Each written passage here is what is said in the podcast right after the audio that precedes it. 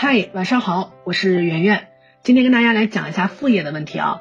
好多小伙伴都问过我这个事情，说圆圆姐到底要不要去做个副业？呃，现在做副业这么流行，首先确实副业越来越成为一种趋势了。财富的慢车道是指说我们每天都按部就班的工作，努力的升职加薪，缴纳社保，到老了以后呢，就可以实现一定程度上的经济自由。因为毕竟你攒了一辈子钱，而且老了你还有退休金，而且呢，你的孩子都长大了，你不再花钱了。但其实单靠薪资去攒钱的话是挺难的，跟大家已经分享过了，说百万年薪是很少见的，大多数打工者的薪资的上限是一年五十万，一年五十万什么概念？就是你在北京买个房。然后呢，差不多你这辈子就被透支完了。但是拿到年薪五十万的人太少了，大部分人年薪能到个十几万、二十万就已经很不错了。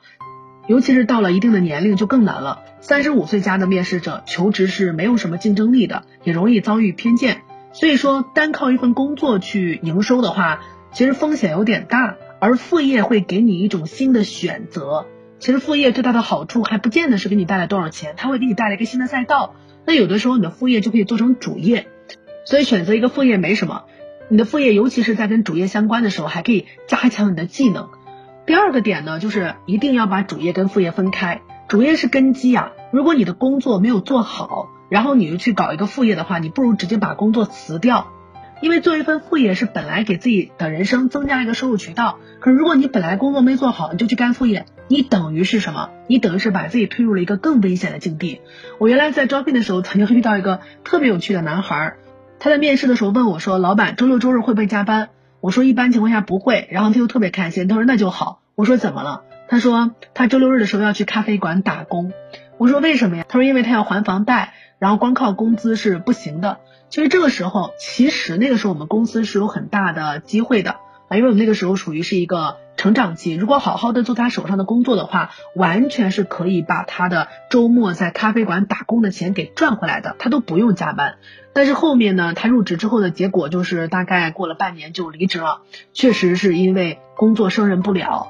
那么别人都已经尽自己全部的力量再把一份工作做好，可能还无法达标的时候，你想想看，如果你只尽个百分之五十到六十的心，做出来的效果会是什么样子？所以说最好你的副业是跟你的主业是挂钩的，那么呢，同时在时间上又是完完全全分开的。你做副业不是说你要工作，然后你要跟别人一样去开 party、去聚会、去玩乐，然后你同时要做一个副业，甚至说你把工作的时间挤出来做了副业。你要做副业的话，你得知道付出的代价是什么，就是别人玩乐的时间换成了你去做副业的时间，由此你的正当职业，你的第一职业才不会被影响。第三呢，要跟大家分享的是，去优先考虑一些风险小的副业，船小好掉头啊。如果你从事的副业是上来就交了几十万去干一个微商，去干一个代理，那么你就会深陷其中。啊，不要因为别人画的大饼就急于求成。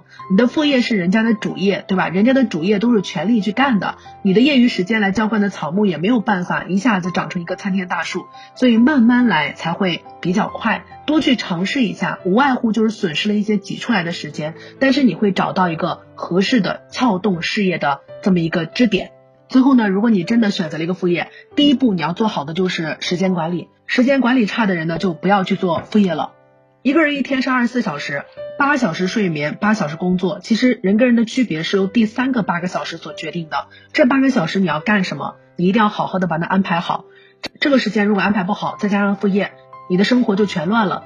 然后第二点，大家一定要去学技能。一个副业呢，不应该只是去咖啡馆打工，也不应该只是去餐馆刷盘子。除非你打工跟刷盘子是为了潜入那个企业的内部，学它的经营模式。我们一定要去。呃，找到技能点，然后再去开发副业，不然的话，那个东西不叫副业，那只是多打了一份工。副业跟多打一份工还是有区别的。你的副业应该给你带来新的技能。然后第三点呢，就是大家一定要去找好变现的渠道。